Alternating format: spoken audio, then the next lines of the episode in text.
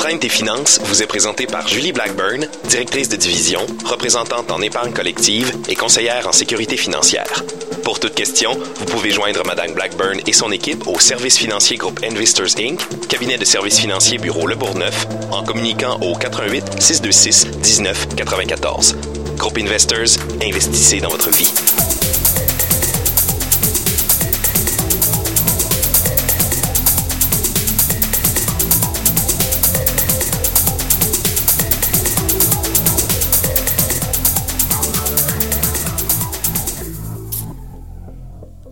Bon matin, CKRL, François Bégin qui est à l'antenne euh, ce matin pour l'émission Entraîne tes finances avec ma co-animatrice Jessica Schoner. Bon matin, Jess! Bon matin à tous! Hey, ça va bien? Ben oui, super bien. Ça va bien à la maison?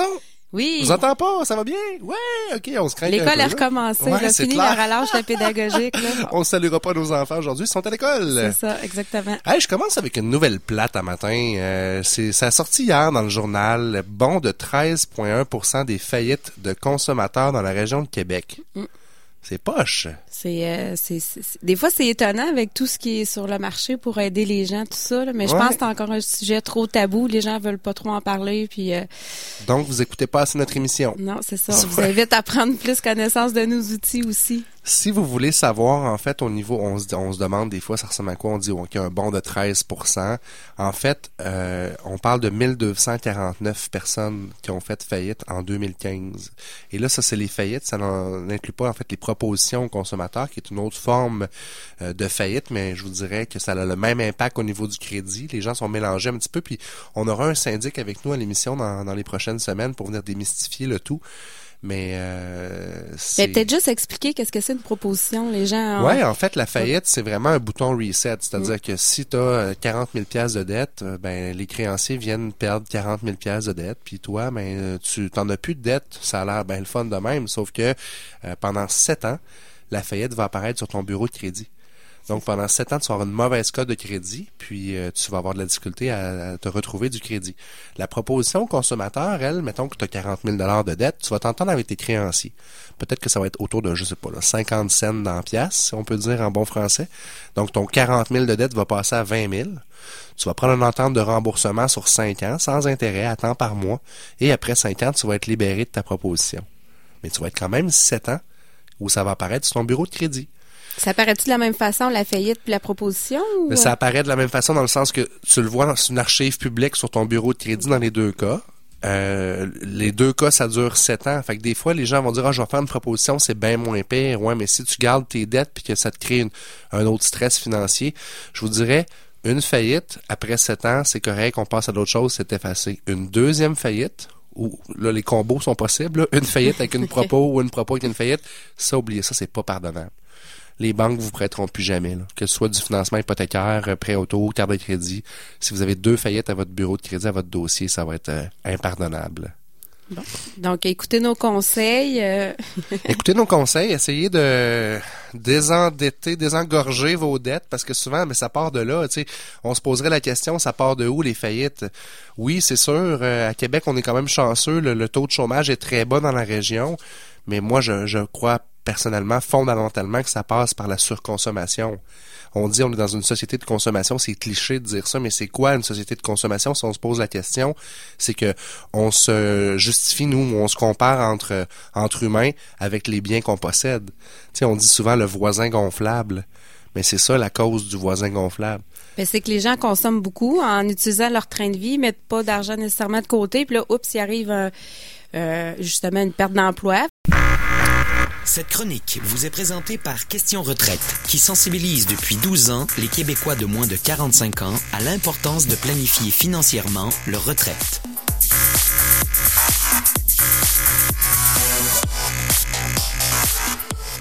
8 mars 2016, la journée internationale de la femme. On a la présidente du groupement Question Retraite, euh, Madame Jocelyne Houle-Lesage qui est avec nous. Bon matin. Bon matin à vous. Bon matin. Madame Lesage, on parle de retraite, mais des conseils pour les femmes. euh, mais dites-nous, parce que je trouvais ça drôle de voir euh, le, le thème de la chronique aujourd'hui, pourquoi c'est différent pour une femme de planifier sa retraite par rapport à un homme? Parce que c'est, il y a plein d'embûches pour une femme. euh, premièrement, encore aujourd'hui, les femmes gagnent un salaire moins élevé que les hommes. Les femmes vont vivre plus longtemps que les hommes. Et euh, même si dans 80% des foyers, euh, des couples, la femme travaille. Les femmes qui ont une espérance de vie plus longue, faut qu'ils commencent à peut-être épargner plus tôt ou encore qu'ils épargnent plus, là. Oui, et, et, surtout que le salaire est plus bas. Puis je pense que nous, les femmes, un peu dans notre nature, euh, euh, si on a un peu d'argent, on pensera pas à nous, on va acheter quelque chose pour les enfants. Mhm. Hein? On va on va on, on, va penser aux autres. C'est totalement vrai. je ne dis pas que c'est pas correct, au contraire. Mais étant donné qu'on a moins de revenus qu'un homme peut en avoir, ben euh, on, est pénalisé, on est pénalisé surtout rendu au moment de notre retraite. Ça fait beaucoup euh, d'embûches, effectivement. Puis sans compter, on vous en avait parlé tantôt, que les femmes ont un salaire inférieur en moyenne par rapport aux hommes. Euh, donc, au niveau des droits de REER, le cumulatif, les cotisations, ça s'accumule moins vite. et oui, et oui, et, et on constate qu'année après année, euh, les, les, les, femmes cotisent environ 20% de moins au REER que les hommes. Malgré tout ça. C'est un autre facteur qui va faire qu'en bout de ligne, au moment de, de, la retraite, ben, il y a moins de sommes disponibles dans les REER pour, pour financer notre retraite. Bon, ben là, on veut être positif dans notre émission ce matin. On veut donner des conseils aux femmes pour qu'elles puissent conserver leur niveau de vie à la retraite. Ben, euh, une retraite, ça se planifie comme un voyage. Alors, euh, il faut penser à qu'est-ce qu'on veut faire, où on veut aller, puis combien ça va coûter. Alors, euh, c'est, pour commencer, on se fait un petit budget, on prend des notes, on, on, on, écrit où on veut aller, quels sont nos rêves, quels sont nos objectifs, et on se donne les moyens pour faire ça. Puis, les, par moyen, à peu près le plus facile, c'est de l'épargne systématique. Oui, exactement. C'est ça. Donc, à chaque semaine, deux semaines à chaque mois. On se paye en premier. On se paye en premier. On fait transférer un petit montant dans un compte d'épargne ou on s'ouvre un compte euh, euh, REER et on fait transférer un montant à chaque période et, et on commence petit parce que si on commence trop gros, on se décourage et on le fait pas. Alors, il faut commencer petit, c'est 10 dollars par semaine. Mais c'est ça, j'allais dire, chaque dollar compte. Que vous commencez avec un dollar par jour, c'est pas grave, c'est mieux que zéro. Ah, c'est absolument mieux que zéro. Euh, et un dollar par jour, euh, c'est 365 dollars euh, à la fin de l'année. et puis, on va s'apercevoir qu'un dollar par jour, on est capable, on est même capable deux, on est même capable trois. Alors là, on est rendu à 1000 dollars au bout de l'année. Et là, ça fait une différence avec la magie de l'intérêt composé. Ah, tout à fait, tout à fait. Il y a le site Question Retraite, hein, questionretraite.ca, qui est un bon point de départ également pour différents outils pour planifier euh, la retraite, autant pour les femmes que les hommes. Et vous avez un truc épargne de la semaine à partager avec nous? Ah, ben là, on parlait d'enfants tout à l'heure. Alors, euh, il est bien important de s'assurer euh, que quand on, a un enfant qui est dans une garderie subventionnée, on fait nos calculs. Euh, comme faut. Parce que selon le revenu familial, il peut que ça soit, ça, peut être plus économique d'aller dans une garderie non subventionnée que dans une garderie subventionnée. Euh, sur le site du ministère des Finances, il y a un calculateur pour euh, pour nous aider à évaluer la situation. Merci beaucoup pour les bons conseils et on se reparle dans deux semaines. Merci. Merci, au revoir. Le truc du jour est tiré du e-book des 99 trucs pour économiser sans trop se priver, disponible gratuitement au questionretraite.ca.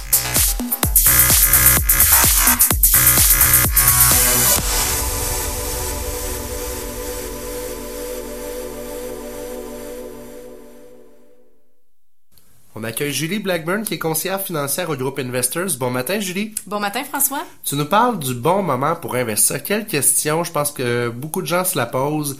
Quand est-ce qu'on devrait investir? Oui, exact. Euh, en fait, avec la volatilité récente sur les marchés boursiers euh, qui peut, qui est assez élevée, euh, les gens se posent beaucoup de questions. C'est quand le bon moment pour investir? Quand tu parles de volatilité, tu veux dire des marchés qui sont à la hausse, mais aussi à la baisse. Il n'y a pas beaucoup de stabilité. Là, ça bouge beaucoup, c'est ça? Oui, c'est ça, exactement.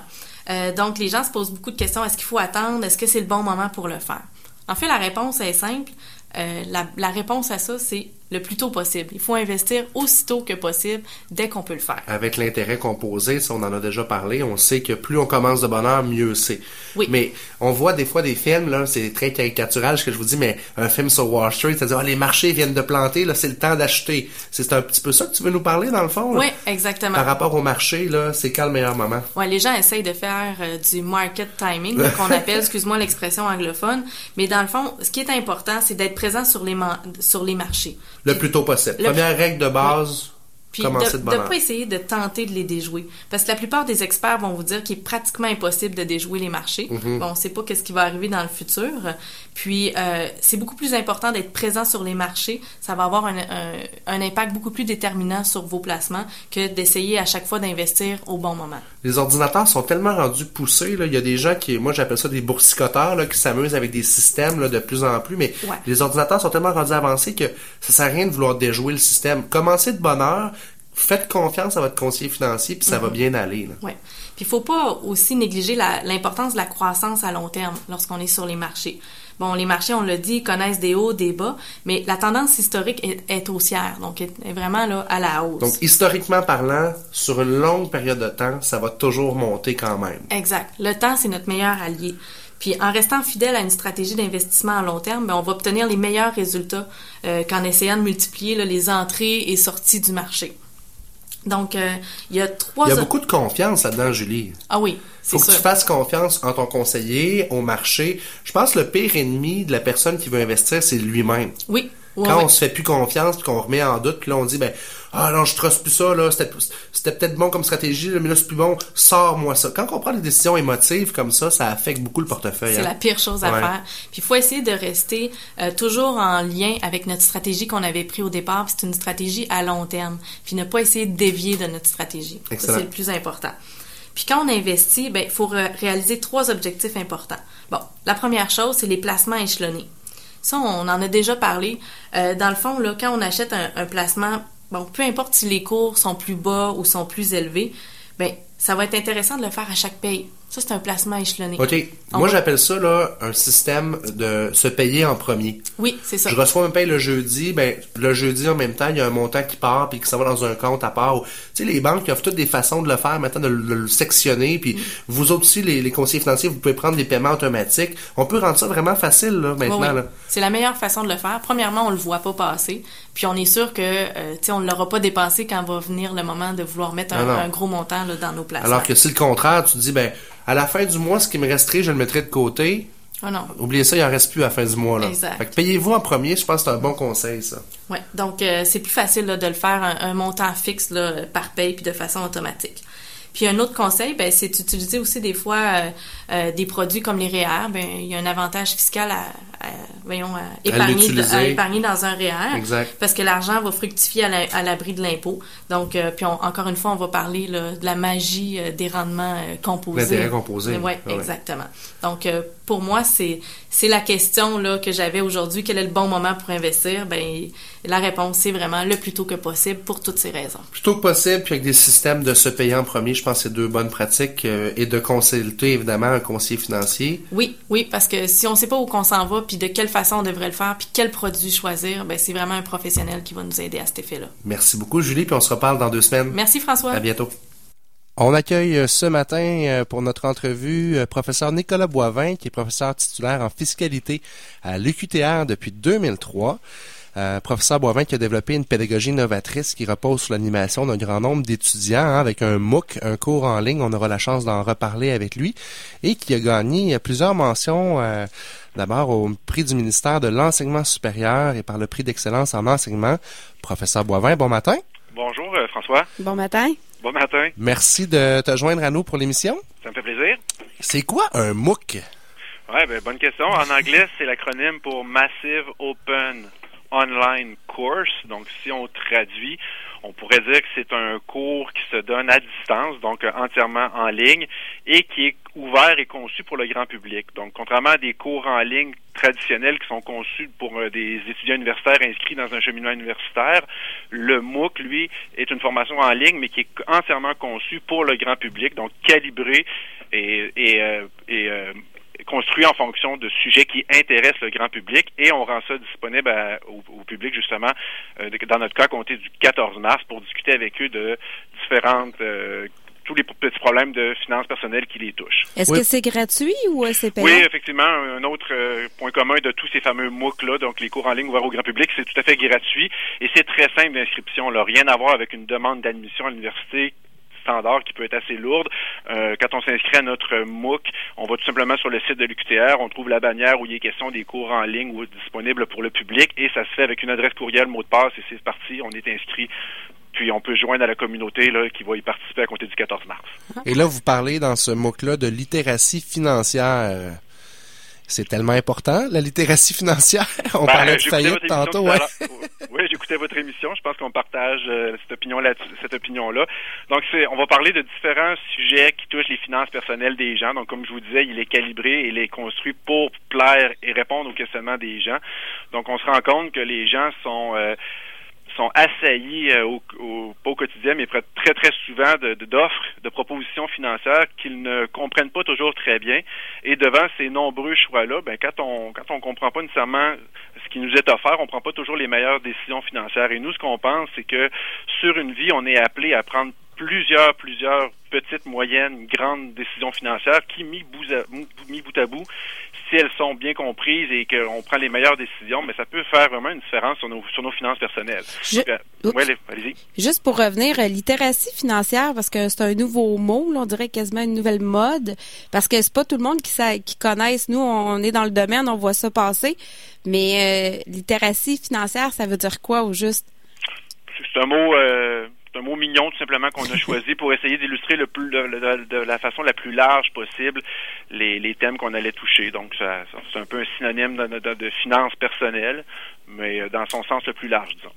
Donc on parle euh, littératie. En fait, euh, on pourrait faire un parallèle, je pense, avec on parle des, des, gens qui sont illettrés au niveau des, du français, qui savent pas nécessairement lire et écrire, mais on peut avoir le même handicap au niveau des finances personnelles si on connaît pas les rouages de base de nos finances personnelles.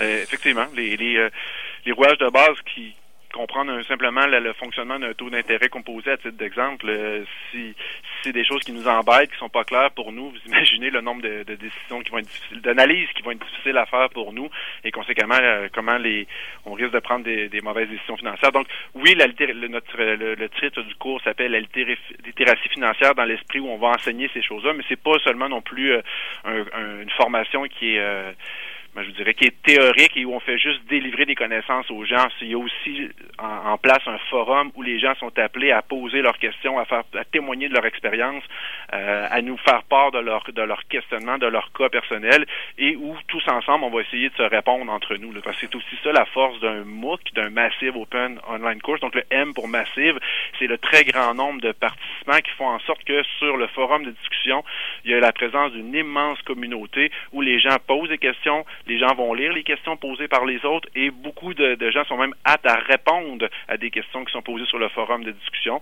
en plus des professeurs qui y participent pour répondre aussi. Donc, toute cette communauté-là mise ensemble, pendant une période de cinq semaines, on va échanger sur sur, les finances personnelles puis sur les, problématiques qui les touchent euh, par rapport à ça. Au niveau du plan d'apprentissage, donc sur les cinq semaines, est-ce que ça se divise en thèmes? Oui, essentiellement, on touche les des thèmes euh, de, consommation, de préparation de budget, les pièges de l'endettement, les opportunités d'épargne, puis on touche aussi un peu à l'aspect aux différents aspects fiscaux là, le, la base de l'imposition pour les travailleurs, euh, les gens en affaires et la, la panoplie d'allègements fiscaux disponibles pour les familles. On fait le tour de ces questions-là aussi. Donc, c'est un cours que vous avez bâti qui est en, c'est la deuxième euh, cohorte, je crois? C'est ça. Ce, projet-là a été lancé l'année passée. Donc, à la même période l'année passée, on a offert le cours pour la première fois. On a eu plus de 6400 personnes qui, hein? sont, qui sont inscrites. Wow. Donc, quand je parlais d'une communauté, quand, quand, quand 6400 personnes Évidemment, ils sont pas tous en ligne en même temps, mais le, potentiel est là. Quand pendant un certain nombre de semaines, tout le monde discute du même sujet au même endroit. Encore une fois, c'est ça la, beauté de, de cette forme d'enseignement-là, c'est qu'on donne rendez-vous de façon virtuelle sur un forum de, sur un forum de discussion à beaucoup de gens au même moment pour discuter de finances personnelles. Ça a créé une, une très, de très, très, très belles discussions puis un très grand volume d'échanges. Donc, c'est ce qu'on tente de reproduire. Sur 6400 inscrits l'année passée, croyez-le ou pas, il y en a plus de 1800 qui se sont rendus jusqu'à la fin, qui ont obtenu l'attestation de réussite personnalisée, parce que j'en ai pas parlé, on, va, on aura probablement la chance d'en parler dans les prochaines minutes, mais on peut participer à ce genre de formation-là pour différentes raisons. Bien sûr, de la culture personnelle, pour en apprendre, euh, et pour ceux qui se rendent jusqu'au bout avec euh, un certain niveau de réussite, donc qui font tous les questionnaires et qui atteignent le, le niveau de réussite de 60% qui est demandé, vont obtenir à la fin une attestation de réussite personnalisée, donc vraiment un document émis par l'Université du Québec à Trois-Rivières. À leur nom, attestant qu'ils ont réussi le fameux cours euh, en ligne ouvert au grand public. Donc, il y en a plus de 1800, c'est près de 30% qui ont réussi l'année passée. C'est excellent. Compte tenu du fait, des fois, que c'est gratuit, ça attire nécessairement pas tout le temps de clientèle qui est sérieuse dans sa démarche. Exactement. Donc, euh, c'est un bon taux de, succès. Puis, c'est est-ce que les gens peuvent s'inscrire à partir de partout sur la planète ou c'est limité au Québec seulement? Comment ça fonctionne? Oui, absolument. Comme c'est comme c'est en ligne, c'est euh, accessible à tout le monde sur la planète. On, présume qu'on va intéresser évidemment les gens les gens de la francophonie. Donc, les Québécois sont en grande majorité les gens inscrits, mais on a remarqué dans les inscrits aussi qu'il y en avait euh, qui venaient de la francophonie, entre autres en Afrique, en Europe, euh, parce que même si on peut penser que c'est local comme question quand on parle de règles fiscales et tout ça, mais ça reste quand même pour le volet en tout le moins de, de, de finances personnelles proprement dit, des questions d'intérêt, des questions d'intérêt pour, tout le monde. Tout le monde sur la planète euh, s'intéresse à ces choses-là. Euh, donc n'importe qui de la francophonie peut s'intéresser à ce cours-là. Ça doit être une gestion quand même assez euh, faramineuse là, parce qu'on parle de 6000 étudiants en ligne. Juste au niveau de la modération de ces forums-là, ça doit vous prendre énormément de temps. Vous êtes combien à travailler sur ce projet-là? Ben, ce cours-là, on l'a monté euh, deux professeurs, donc euh, mon collègue et ami euh, professeur Marc Bachamp et moi-même. mais donc on l'a monté au complet, mais dans la période d'animation, on se fait aider par des quelques étudiants, deux étudiants, à vrai dire, que l'on que l'on paye pour nous aider, des, nos meilleurs étudiants, nos finissants, à qui on demande de venir aussi participer aux, aux échanges sur le forum de discussion. Je vais être honnête avec vous, l'année passée, quand on participe à un MOOC, là, par exemple, dans une université américaine où il y a 50 000 inscrits, 100 000 inscrits, les plus populaires, c'est dans ces eaux-là, se doute bien quand on pose une question sur le forum de discussion, euh, le professeur nous répondra probablement pas personnellement. C'est l'esprit des Massive Open Online Courses, comme je le disais tout à l'heure. Bon, j'espère que d'autres étudiants me répondront. Me répondront. Je ne m'attends pas à ce que le professeur me réponde. Ben et peut-être même que je ne serai pas répondu. Donc, nous, l'année passée, on s'est dit, OK, on est deux professeurs, on a deux assistants, on va-tu être capable, on ne savait pas le nombre d'inscrits qu'on aurait, on ne saurait pas le nombre d'échanges qu'il y aurait sur le forum. on en a comptabilisé maintenant, on le sait, le plus de 1500, mais on le savait pas. fait qu'on s'est dit, bon, euh, essayons de répondre au maximum de gens, puis de, on s'était laissé la porte ouverte parce que c'était une première année. Ben, imaginez-vous donc là, que les 1500 personnes ont été répondues. Il n'y a pas une question qui est restée sans réponse. Donc, on a fait ça à deux professeurs, deux assistants. Je peux vous dire qu'on on s'y consacre à temps plein. On fait, pour ces quatre semaines-là de cours, on est à temps plein sur le forum de discussion du. Certain, là. Euh, la très grande, on, on, donne nos cours en parallèle, puis c'est à peu près tout. Là, la très grande majorité de notre temps durant la semaine, on le consacre à ça. On sait que c'est une période. si on veut donner un bon service aux gens, si on veut que l'expérience soit agréable, je pense que dans les témoignages qu'on a reçus, c'est un des éléments qui ressortait positivement. Le fait que les gens sentaient qu'ils pouvaient échanger avec les professeurs. Donc, euh, ayant été très très présent, ça a été un des facteurs clés de succès. On a l'intention de le reproduire cette année aussi. C'est vraiment une initiative qui peut faire la différence dans la vie des gens si les gens prennent le temps de le faire de façon sérieuse. Mais comme c'est gratuit puis que l'université doit quand même payer les salaires euh, des gens qui, puis je veux dire l'hébergement, tout ça, c'est quand même, je sais pas combien d'années ça vous a pris à le développer. Mais qu'est-ce que l'université gagne à faire ça? Ben écoutez, c'est une excellente question. Je peux pas nécessairement répondre à leur place, mais toutes les universités de la finalement c'est surtout euh, en Occident qu'on a la présence des qu'on a la présence des qu'on a vu naître les MOOC surtout aux États-Unis. Puis étrangement c'est les plus grandes universités qui ont lancé des MOOC dans des sujets souvent ou, ou, mis ou mis en place par les professeurs les plus notables. Donc c'est c'est pas quelque chose qui est euh, qui est fait sur euh, qui est fait dans des domaines obscurs ou par des professeurs euh, obscurs. souvent, c'est les meilleurs professeurs qui sont mis de l'avant. Donc, ces universités-là ont dû aussi se poser ces, questions-là. Puis, euh, je n'ai pas connu, je connais pas leurs réponses, mais il semble que tout le monde y trouve son compte parce que ça existe, les MOOC, puis ça continue de, croître.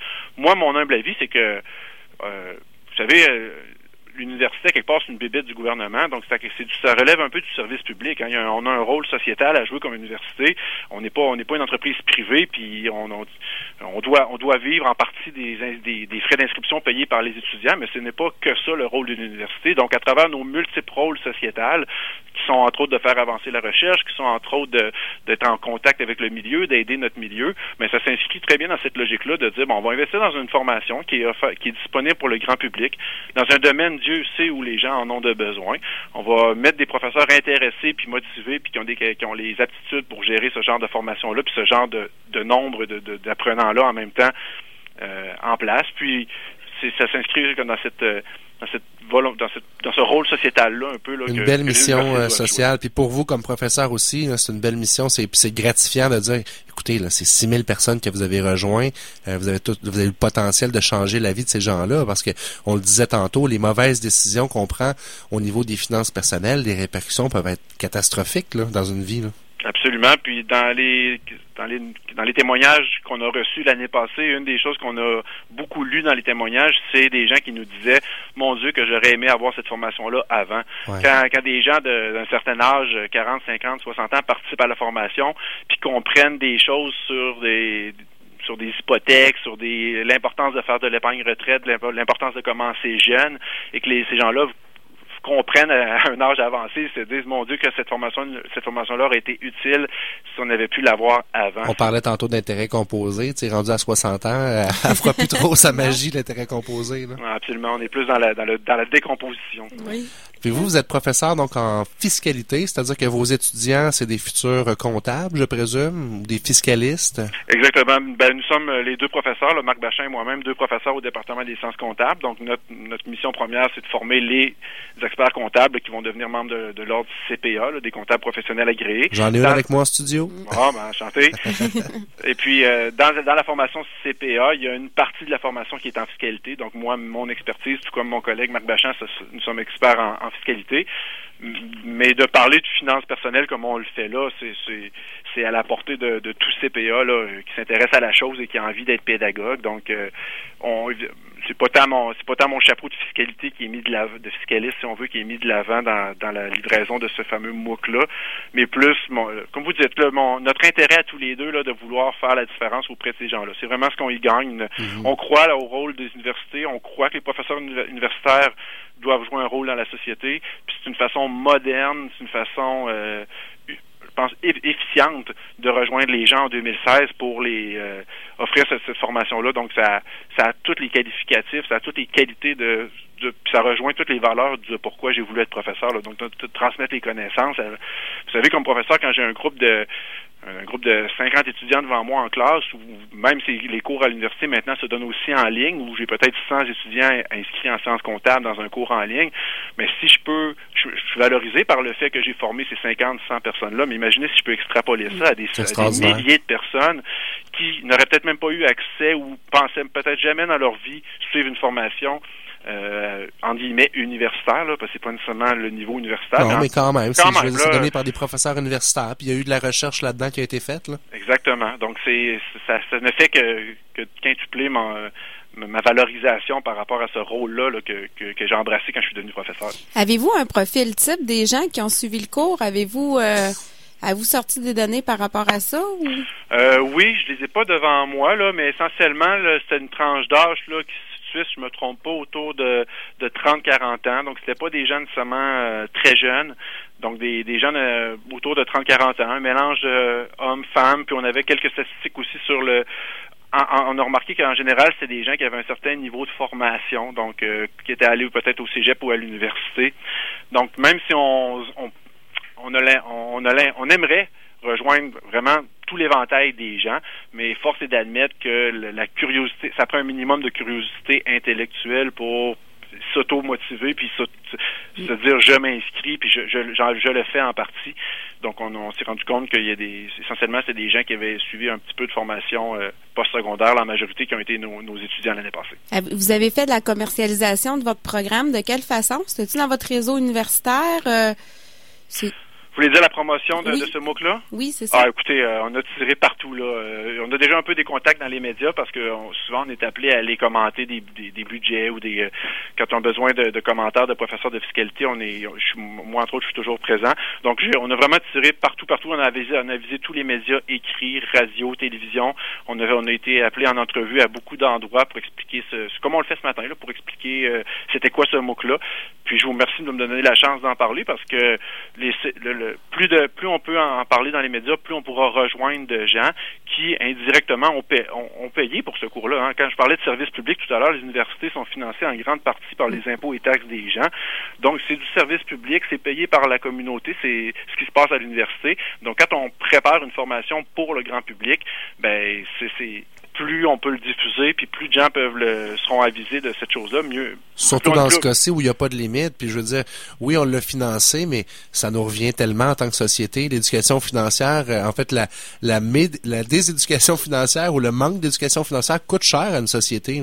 Absolument. C'est collectivement, on, supporte finalement en bout de ligne, d'une façon ou d'une autre, les, euh, l'ensemble des, des, gens qui sont en difficulté financière. Puis les difficultés financières euh, découlent effectivement d'une de, de, mauvaise, compréhension souvent euh, des, des, des, règles de base ou des rouages de base en matière de finances personnelles. Effectivement, c'est une roue qui tourne. Hein?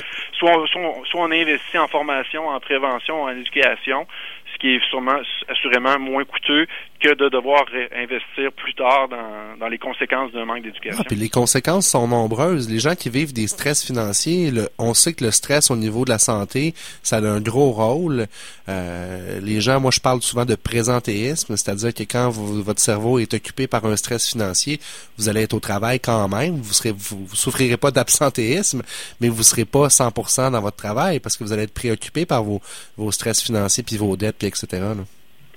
Ah, absolument. Mais une chose est sûre, une chose, est sûre, c'est que plus plus les gens vont euh, vont, vont en apprendre sur les, euh, les, finances personnelles, mieux ils vont être placés. On, on prétend pas en quatre semaines pouvoir euh, il y a des gens pour qui c'est pas leur, leur, truc, les chiffres, c'est honnêtement compliqué à comprendre. Donc, euh, en trois quatre semaines, on peut pas, euh, on peut pas faire de miracle par rapport à ça, mais au moins de sensibiliser les gens sur l'idée qu'à chaque fois qu'il y a une proposition financière qui vous est faite, là, sans être négatif, dites-vous qu'il y, y, a un piège. Là, à quelque part, il y a un coût dans toutes les décisions que vous prenez. À chaque fois qu'un commerçant vous fait une offre, quelle qu'elle soit, dites-vous toujours qu'il veut il n'y a rien de gratuit dans la vie. quelque chose. si vous comprenez pas nécessairement l'enjeu, si vous n'êtes pas en, en, mesure de faire l'analyse vous-même, au moins prenez l'information puis dites je vais vous revenir dans quelques semaines puis allez vous faire aider par quelqu'un de votre entourage qui peut vous aider. Mais il n'y a aucune décision aussi minime soit-elle là qui peut si, on n'a pas ces réflexes-là, on n'a pas cette facilité-là à comprendre les rouages de base, on devrait se, se dire ben il n'y a à peu près aucune décision que je peux prendre euh, moi-même tout seul au magasin. Il faut que devant une offre là que je, je que je que je comprends pas, je pars avec cette information-là, puis je, je m'aide en me disant, il y, a, y a, là un piège potentiel. C'est rendu une farce folklorique au Québec, on rit des petits caractères, hein, on sait bien des petits caractères, mais si vous les lisez pas, vous allez vous en faire passer une, parce que le commerçant, en fait, ça a été réfléchi, les petits caractères, puis il n'y a rien de gratuit dans la vie. Le cours débute le 14 mars, donc c'est, j'imagine que vous êtes en période d'inscription présentement. Exactement. Donc, comme je vous disais tout à l'heure, à partir du site web de l'Université du Québec à Trois-Rivières, les gens vont retrouver la bannière vers les cours en ligne offerts au grand public. Et à partir de cette bannière-là, on clique dessus, puis l'inscription se fait en deux étapes, courriel, mot de passe, et euh, on est inscrit. Et là, à chaque semaine, les gens reçoivent un courriel pour leur rappeler que la, que la semaine la semaine 1, la semaine 2, la semaine 3 est en cours, leur rappeler les thématiques qui vont être vues, puis leur rappeler aussi les, les certaines statistiques sur les gens qui sont inscrits, les gens qui sont encore euh, qui ont réussi les, les différents les différents quiz. Donc on, on les accompagne les gens là pendant les quatre semaines. Est-ce que c'est uniquement du vidéo ou il y a un peu de contenu aussi du matériel que vous euh, que les gens peuvent télécharger? Euh, ben évidemment, tout, tout, tout ce qui est tout, tous les, tous les outils d'apprentissage qu'on leur propose euh, sont offerts gratuitement en format numérique. C'est déjà quelque chose qu'on faisait, nous, à l'Université du Québec à Trois-Rivières, d'offrir au grand public l'entièreté de notre matériel pédagogique. Donc, quand on fait du matériel pédagogique, on s'assure qu'il soit gratuit, on s'assure qu'il soit en ligne et disponible à une seule adresse qui s'appelle fiscalitéuqta.ca. Mais, mais essentiellement, sur ce site-là, on retrouvait du matériel pédagogique destiné aux étudiants universitaires. Donc, dans le contexte du MOOC, on n'a pas, on n'a pas dérogé à nos, à nos valeurs de gratuité. Donc, à, à partir du, du MOOC, si on prend une semaine type, par exemple la semaine 1, ben, à partir du, de, de la plateforme web où va se donner le cours, d'une part, les gens vont être appelés à faire de courtes lectures dans un volume qu'on a rédigé pour eux, un volume qui s'appelle L'épargne, un choix pour soi, qui est gratuit, qui est numérique. Donc, des lectures sommaires à faire, quelques capsules vidéo qui ont été conçues pour les gens, très animés, là, avec un fond blanc puis de l'animation, pour expliquer nos, nos concepts. Et après ça, on leur donne rendez-vous sur le forum de discussion. En parallèle à ça, à chaque semaine, il y a un petit questionnaire, c'est vraiment pas long, 10 questions choix multiples que les gens peuvent aller répondre pour valider s'ils ont bien compris. Et c'est avec cette, euh, le, on, on, demande aux gens d'obtenir un, un, taux de, un taux moyen de 75% sur chacun de ces quatre questionnaires-là pour, à la fin, pouvoir émettre la fameuse attestation des réussites personnalisées. Donc, très intéressant. On va inviter nos auditeurs à aller s'inscrire. On va mettre d'ailleurs le lien vers euh, le site pour l'inscription sur notre page Facebook d'Entraîne tes finances. On a une mission qui est très similaire, soit d'éduquer les gens à ce que l'école devrait nous apprendre. Dans votre cas, vous le faites. Donc, merci de l'avoir pris merci. le temps de le faire. Puis, professeur Boivin, je vous souhaite un bon succès pour cette deuxième cohorte-là. Puis, on aura sûrement la chance de, de, se reparler éventuellement. Merci à tous les deux d'avoir euh, permis d'en de, aviser les gens. Fait plaisir, bon succès. Donc nous, on prend une courte pause et on vous revient avec la chronique financement alternatif. CKRL 89.1 à CKRL, on est fiers de donner une place de choix à la musique tous les mardis soirs. Swing Out avec Jasmin Heinz à 20h30, Délinquant juvénile avec David Rochette à 21h et Les Saints Patrons de la Couffaine avec Jean-Sébastien Doré à 22h30. Le Palais Montcalm vous offre le meilleur de la musique folk avec les poules à Colin. Tous les garçons, yeah, en. Découvrez cinq jeunes artistes de musique traditionnelle qui ont à la fois l'énergie des sœurs Boulay et les harmonies des sœurs McGarrigle.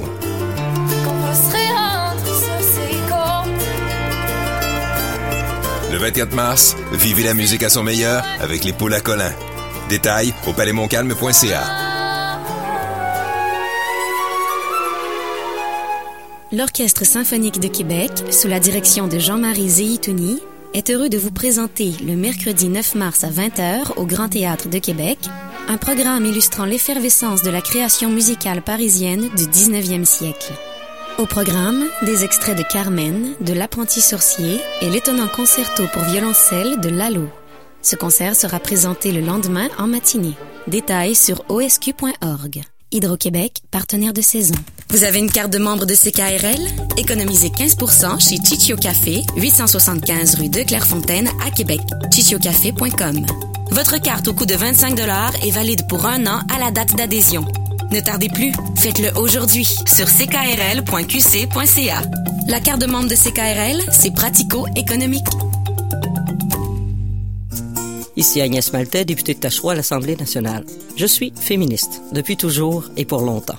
Je suis féministe parce que je suis redevable envers les femmes qui nous ont précédées et qui ont ouvert la porte pour que nous puissions participer à la vie politique, économique et sociale. Je suis féministe pour que celles qui suivront aient les mêmes droits et chances que leurs collègues masculins. Le 8 mars, Journée internationale des femmes, rappelons-nous que même si de grands pas ont été faits, il reste encore des inégalités. C'est pourquoi je suis féministe depuis toujours et pour longtemps. Entraîne tes finances vous est présenté par Julie Blackburn, directrice de division, représentante en épargne collective et conseillère en sécurité financière. Pour toute question, vous pouvez joindre Madame Blackburn et son équipe au service financier groupe Investors Inc., cabinet de services financiers bureau Le Bourgneuf, en communiquant au 88 626 19 94. Groupe Investors, investissez dans votre vie.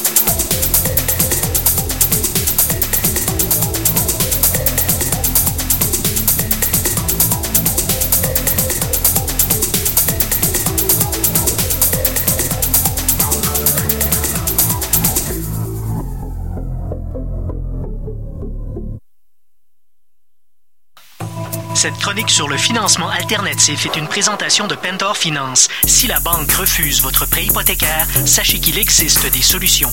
Consultez le pentorfinance.com pour plus d'informations.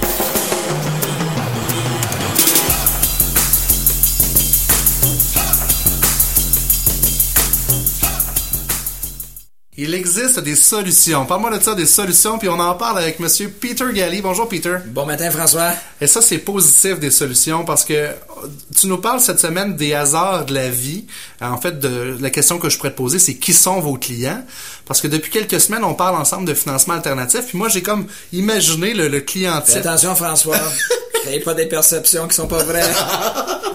Moi, dans ma tête, le client là, chez vous, là, c'est quelqu'un que ça fait 4-5 faillites qu'il fait. Là, il doit de l'argent à toute sa famille. C'est ça, votre client? Pas tout à fait. Pas tout à fait. C'est possible qu'on ait des clients qui ont un petit peu de difficulté au niveau de leur crédit. Euh, puis, je vois, c'est la, la, perception dans le prêt privé, c'est les clients sont vraiment pas bons. C'est des pourris. Vraiment, j'aime pas cette expression, François, mais euh, c'est la perception. La réalité, c'est une autre affaire. On a toutes sortes de profils d'emprunteurs. On a des clients euh, qui ont perdu l'emploi puis ont vécu un obstacle pendant une courte période de temps puis besoin de notre aide pour régler l'obstacle pour retourner bancaire. Euh, ça peut être une maladie. Euh, ça peut être quelqu'un qui vient de commencer leur propre euh, entreprise puis il a besoin minimum deux ans pour se qualifier avec une banque. Euh, c'est pour ça que tu parles des hasards de la vie. En fait, ce que tu expliques, c'est que ça pourrait être monsieur, madame, tout le monde, ça pourrait être moi. Écoute, moi, je partage mon expérience personnelle. En 2012, j'ai tombé malade, j'ai perdu mon emploi, j'ai j'ai euh, divorcé? divorcé. Tout ça la même année? Et j'ai fait partir une entreprise. Ah, ok, ben bravo. Fait que. Euh, T'as-tu pris un billet de loterie? Euh, j'aurais dû. Ah, ben ouais, ok. Fait que là, c'est ça. Puis souvent, on voit ça. Un malheur n'arrive jamais seul. Puis j'avais un très bon code de crédit qui atteint presque 800. Fait que c'était pas une question que j'ai pas respecté mes engagements, mais selon les critères de la banque, puis j'étais avec une, banque majeure pendant plus que 20 ans, j'étais plus à mesure de chercher euh, une augmentation de carte de crédit, une augmentation de ma marge de crédit. Tu deviens, parce que euh, t'aimes pas l'expression du pourri, là, mais aux yeux de la banque, tu deviens le pourri. As beau avoir, comme tu dis, un excellent code de crédit, essayez de faire le test, allez voir votre banque, demandez un prêt hypothécaire, puis dites que vous n'avez pas d'emploi ça passera jamais. Très difficile. Alors, si tu perds ta job parce que justement, il y a eu des coupures ou peu importe, tu es en, transition, puis que tu es tombé malade, tu dis j'ai été malade, mais tu as, besoin de payer tes dettes, là. Essaye d'appeler Visa puis dire à Visa euh, Ah, je suis malade, je vais te payer dans six mois. Les états de compte continuent de rentrer euh, le premier ou le 15 ou le 30 du mois. Euh, C'est une d'ailleurs des, causes de faillite. Les gens, ils font faillite parce qu'ils sont pas suffisamment assurés, puis ils tombent malades, puis ben là, ils n'ont pas d'argent pour, pour payer les engagements puis les dettes. Puis c'est de là que ça a un impact sur leur, code de crédit, puis l'habilité de chercher du financement avec un, prêteur traditionnel, ou même un prêteur alternatif. Parce que tout le monde connaît quelqu'un qui a été malade. Euh, j'ai des amis jeunes qui ont eu le cancer. On en connaît tous. Parle-nous de quelques cas typiques, puis nomme pas de nom, c'est, dans le domaine du confidentiel, mais pour que nos éditeurs puissent bien comprendre comment vous aidez les gens. un des premiers dossiers qu'on a fait, il y avait euh, un client qui travaillait chez Costco euh, pendant 20 ans, un revenu stable, en train de passer à travers un divorce, a tombé en dépression et en arrêt de travail. Laisser aller les paiements hypothécaires, les paiements de carte de crédit, avaient beaucoup d'équité dans leur maison. La banque était plus intéressée de financer, malgré que la personne était capable de contourner, virer la situation, recommencer à travailler, était en bonne santé. Il avait trop pris de retard, puis il était comme à un point de non-retour. De non-retour. Puis malgré le fait que la personne avait quasiment trois quarts d'équité dans leur maison. Aïe, aïe, aïe était plus capable de trouver financement nulle part. Un, exemple de trois quarts d'équité, c'est mettons une maison qui vaut 300 euh, 000 puis que tu dois 100 000 dollars dessus. Exactement des chiffres comme ça. Exactement. Une petite petite hypothèque sur une grosse valeur. Malgré ça, la banque voulait pas aider ces gens-là. Non. Puis je me souviens quand le courtier hypothécaire nous a emmené le dossier, on a même questionné pourquoi pas juste parler avec quelqu'un à l'institution financière en question. Il dit, Peter, j'ai déjà essayé il veut rien savoir, il faut que le client démontre un historique de 12 mois de paiement très bien payé. Donc les banques, mais il n'y a, pas de, a pas de question de cœur là-dedans. C'était beau dire j'ai l'historique assez triste, mon histoire, j'ai perdu mon emploi, j'ai tombé malade, la banque elle regarde pas ça. Souvent je parle que la boîte de souscription, c'est pas du GBS du gros bon sens, c'est vraiment faut cocher 10 points pour être capable d'obtenir l'hypothèque, pas 6, pas 8, pas 9, mais 10 points. Alors que vous, dans les solutions de prêt privé, quand l'histoire fait du sens pour aider le client, vous allez être là. Absolument. C'est plus du gros bon sens. Est-ce qu'on est capable d'aider le client et comment est-ce que le client peut retourner bancaire dans une courte période de temps, un, un 6, 12, 18 mois? Très intéressant, Peter. Merci beaucoup. Peter Galli de Pentor Finance. On se reparle dans deux semaines. Merci, Frank. Cette chronique sur le financement alternatif vous a été présentée par Pentor Finance. Si la banque refuse votre prêt hypothécaire, sachez qu'il existe des solutions. Consultez le pentorfinance.com pour plus d'informations.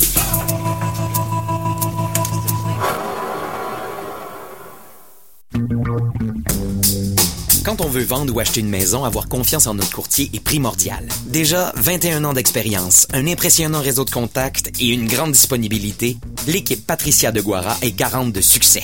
On se sent écouté, entendu et en confiance. Patricia, elle aime les gens. L'équipe de Guara prend le temps de nous guider. Et même si elle est top vendeur, Patricia de Guara sait que notre achat, c'est tout un événement. Travailler avec les meilleurs, c'est payant. Les résultats sont là. Patricia de Guara, mon experte en immobilier pour vendre ou acheter. 653 53 53 ou deguara.com. On a Patricia avec nous en studio. Salut Patricia. Bon matin. Bon matin. Ça va bien? Ah oui, ça va très bien. Yay, on parle. soleil. Ben oui, mais hein, C'est le beau. printemps. Ah oui. Il fait super beau aujourd'hui. on va avoir la chronique météo dans quelques minutes. Non, c'est pas vrai. Euh, Patricia, tu nous parles, qu'est-ce qu'on fait avec notre maison quand on se sépare? Ben, écoute, une séparation, c'est un tsunami intérieur. C'est vraiment une période où on, est- on éclabousse pas juste la famille, les enfants, euh, notre entourage.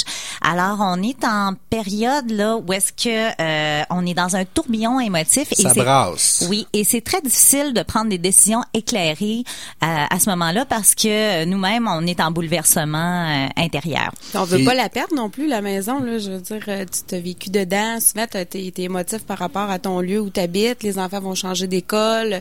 Il y a beaucoup de facteurs à penser. euh. C'est ça, c'est tous des facteurs qui sont très personnels et souvent de se détacher de ces facteurs-là, c'est ça qui est le nerf de la guerre.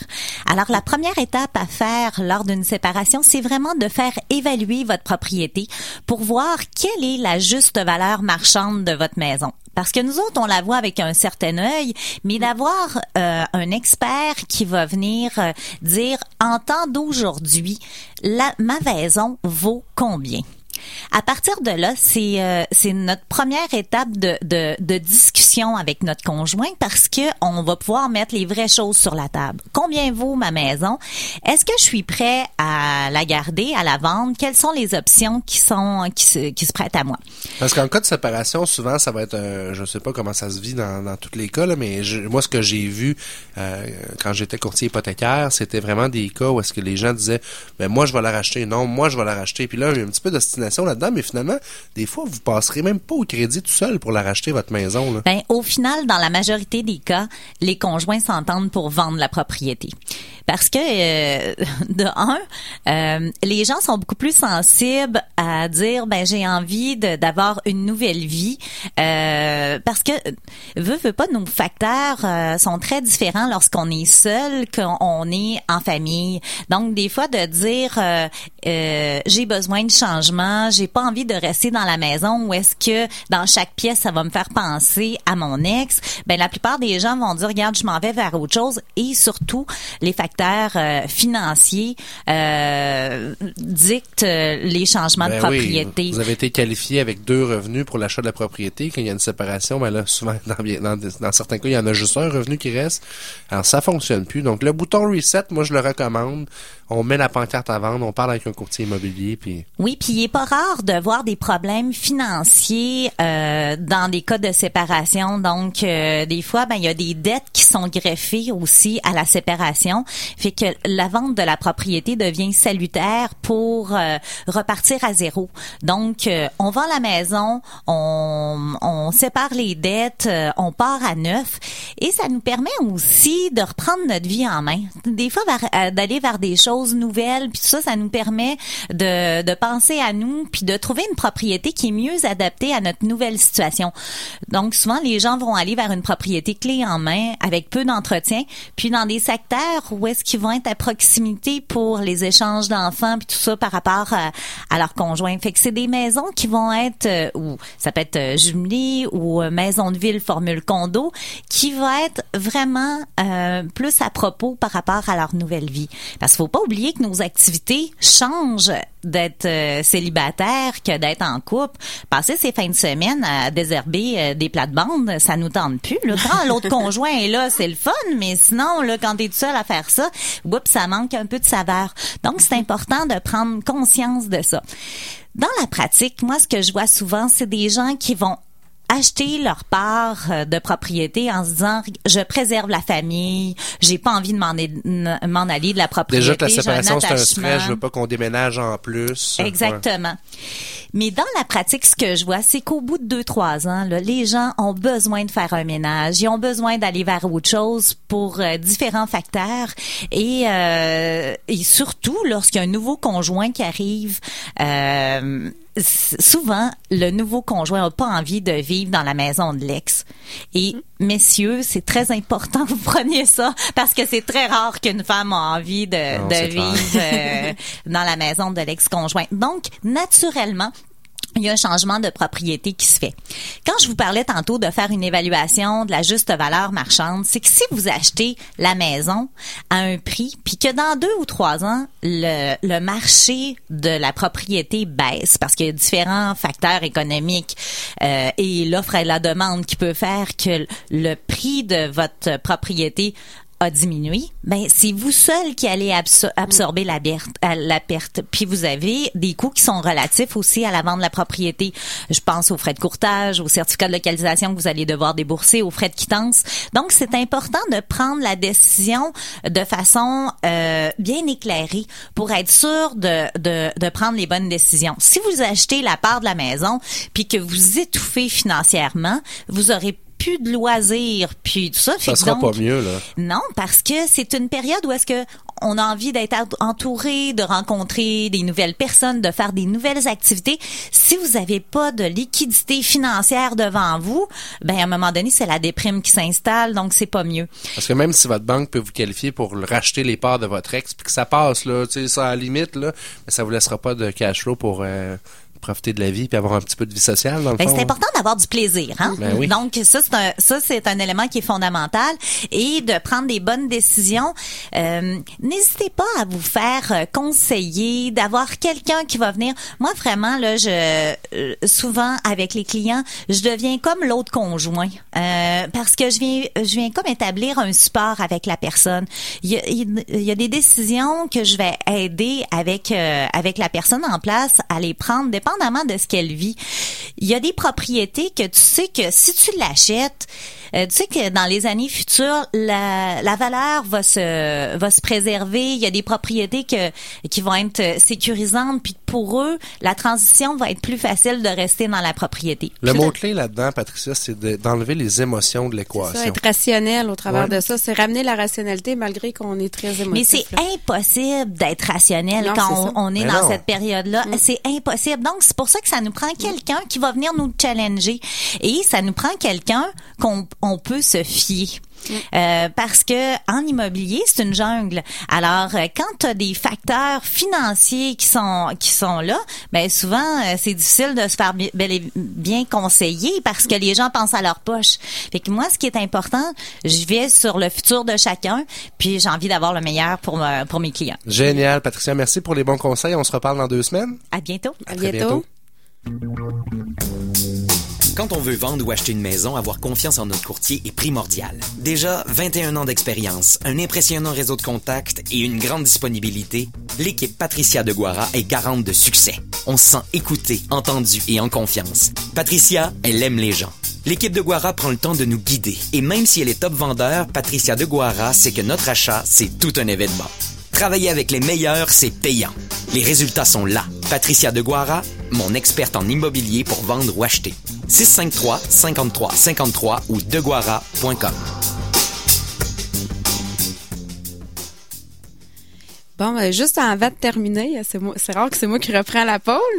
Je voulais juste terminer en parlant en fin de semaine. Il y a eu un article sur les gens qui ont gagné le million à la loto, puis que leur situation est pire qu'avant. Euh, souvent, on va porter énormément de jugement. La seule chose que je voulais parler, c'est que les gens manquent d'éducation financière, mais aussi toute la portion émotive de la mhm. famille, de donner, de, il y a beaucoup de choses. Ça vient tellement jouer dans le cerveau, là. Tout d'un mm. coup, t'as plein de meilleurs amis. Hey, Paul, tu viens de ça? On s'est parlé en 63. Tu sais, tu voudrais pas me donner un peu d'argent? Puis on est bonasse, là. On ben donne de l'argent, tiens, sais, puis on sait plus où arrêter, puis à un moment donné, on pense pas à nous. Donc, euh, c'est très, très euh, difficile. Juste pour euh, la lecture de la semaine qui est en lien avec ça, c'est les secrets d'un esprit millionnaire de T.R. Ecker, tu la misère à le dire. On mettra le lien. c'est en fait, il explique, c'est comment les gens, parce qu'avant d'agir, il faut que tu agisses comme quelqu'un qui est millionnaire. Mais c'est quoi, qu'est-ce qui fait qu'une personne est millionnaire et qu'elle agit ainsi? Wow. Fait que c'est vraiment, euh, c'est très intéressant. On n'a pas la prétention de vouloir faire de vous des millionnaires, mais ne serait-ce que d'augmenter votre niveau d'éducation financière. Euh, on a eu plusieurs trucs dans l'émission d'aujourd'hui. Le MOOC à Trois-Rivières qui est gratuit. Inscription jusqu'au 14 mars. Oui, on va mettre le lien sur la page Facebook là, pour les gens qui veulent s'éduquer au niveau des finances ben, personnelles. En, cette journée de la femme, on vous souhaite à toutes ben les femmes qui nous écoutent une très belle journée. On vous invite également à vous inscrire à notre infolette sur notre euh, site web. Hein? Oui. Entraîne-tes-finances.com. Vous pouvez également liker notre page Facebook. On poste plein d'articles, plein de trucs, plein de conseils, des citations sur les finances personnelles. Merci Jessica. Oui, bonne semaine. Bonne semaine. On se reparle la semaine prochaine pour entraîner ta fibre au niveau de l'entrepreneuriat. Et moi, je vous laisse au bon soin de Suzy Turcotte et l'émission Sentier secret. Cette semaine, Suzy nous parle, nous fait découvrir Johan de la voix et Bod Actant qui font du traditionnel. C'est vraiment trippant si vous ne les connaissez pas. Écoutez l'émission de Suzy. On se reparle la semaine prochaine. Bonne semaine.